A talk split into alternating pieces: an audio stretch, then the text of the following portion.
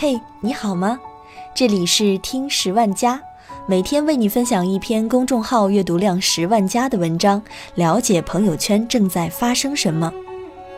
今天分享的文章题为《母亲勒死五年级儿子后跳楼》，请记住，孩子别无选择，而你有。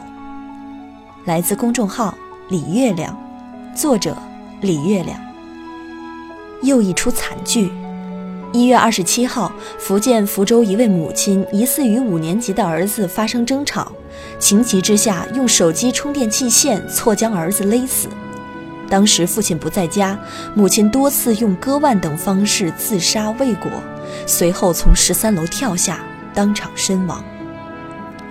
邻居说，这家的儿子很乖巧，成绩很好，钢琴也弹得好。一家三口周末常出去玩，对邻居也非常友好。外人只看到表面现象，而所有的表象下面都藏着深渊。否则，你怎么解释友好的母亲勒死了他乖巧的儿子？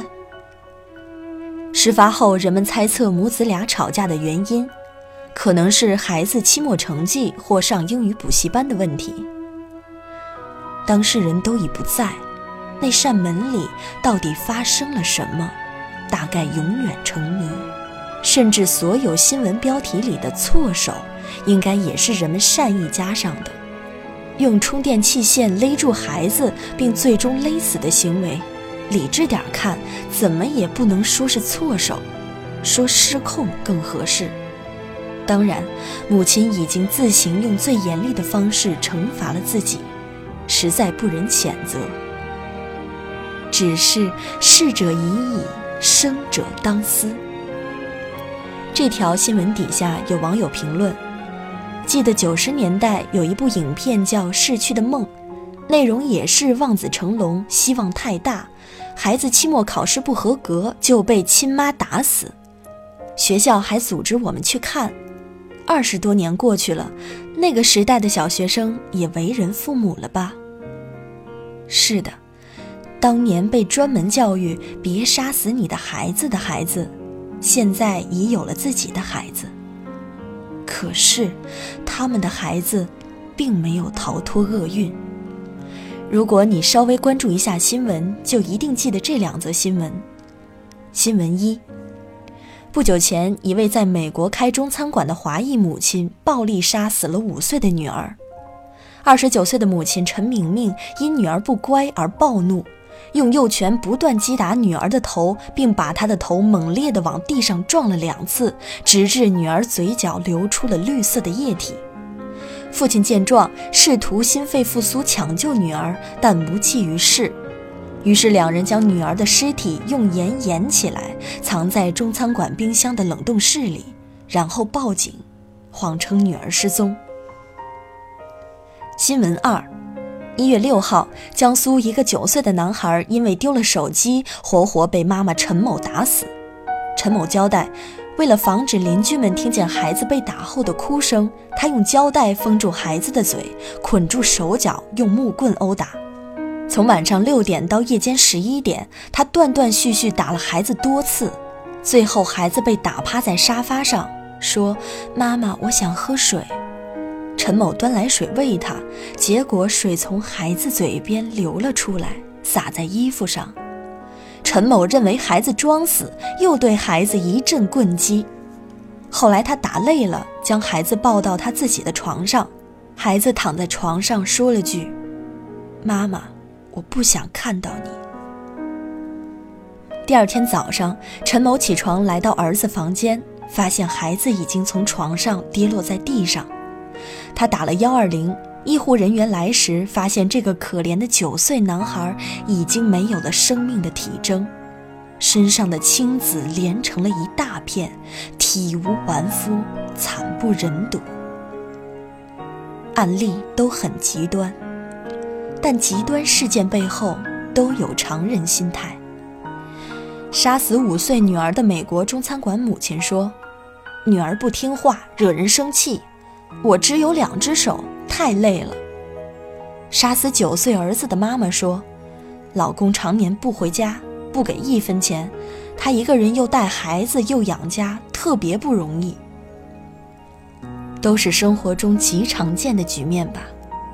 生活辛苦，夫妻不睦，一腔坏情绪翻滚于胸，偏巧孩子淘气，于是，绝大部分家长虽然不会打死孩子，但是有几个敢说从未在孩子身上发泄本不该他承担的情绪？你在单位被老板臭骂，心情糟糕。回家看到孩子打翻水盆，立刻暴怒大骂。你有工作未完成，孩子迟迟不肯睡觉，你哄来哄去失去耐心，挥手就是重重两巴掌。爱人惹你生气，你憋了一肚子火，碰巧孩子考试成绩不理想，你瞬间爆发，骂得他狗血喷头。你想没想过，为什么你会把坏情绪发泄在孩子身上？因为你的孩子最好欺负。这世上任何一个人，你欺负了他，都可能受到未知的惩罚。只有你的孩子，你清楚他的处境和能力，你知道他无力反抗，也无法报复，所以你敢把生活对自己的不公迁怒于他。你知道这是安全的。所以你见了怂人搂不住火，随便找个理由就理直气壮地对着他炸了。这就是真相。真相就是你自私暴力、冷血无情，你搞不定理不顺自己的一团乱麻，只能拿孩子泄愤。你口口声声爱孩子，但那个时刻，你不配。你说要保护他不被别人欺负。其实欺负他最狠的就是你。孩子何辜？他凭什么受你这些气？更可怕的是，你所以为的安全，根本就是假象。孩子心里自有一杆秤，他承担了不该承担的，心里自然会怨恨，会仇视。他此刻无力反抗，将来可未必。我有时想，如果这世上的仇恨有总量，那么亲子间的仇一定比敌人间的多得多。因为未必人人都有敌人，但每个人都有父母，且朝夕相处，双方又纠缠在边界并不明晰的义务、情感、期待里，爱之深责之切，责之切之后，也许就是仇之深。多少成年人对父母是一边念恩一边仇恨的？他们知道该原谅父母，但是完全做不到。他们无法真正跟父母亲近，也无法跟别人建立亲密关系。他们一生都在艰难地抚平少时的伤痛，无法与这世界和解。而他们所承受的，最后必然会以某种方式回报于施与人。前几天，一名北大毕业留美硕士发出万字长信控诉父母，称自己自幼不被父母接纳，被过度控制，被当作炫耀和利用的工具，这使他心里出现严重问题，对父母恨之入骨。迄今已经十二年不回家过年，拉黑父母，并与他们决裂六年。他说，父母文化程度较高，从不打他，也从不冒脏话。他为此一直以为父母是讲道理的人，而后来才发现，并不是。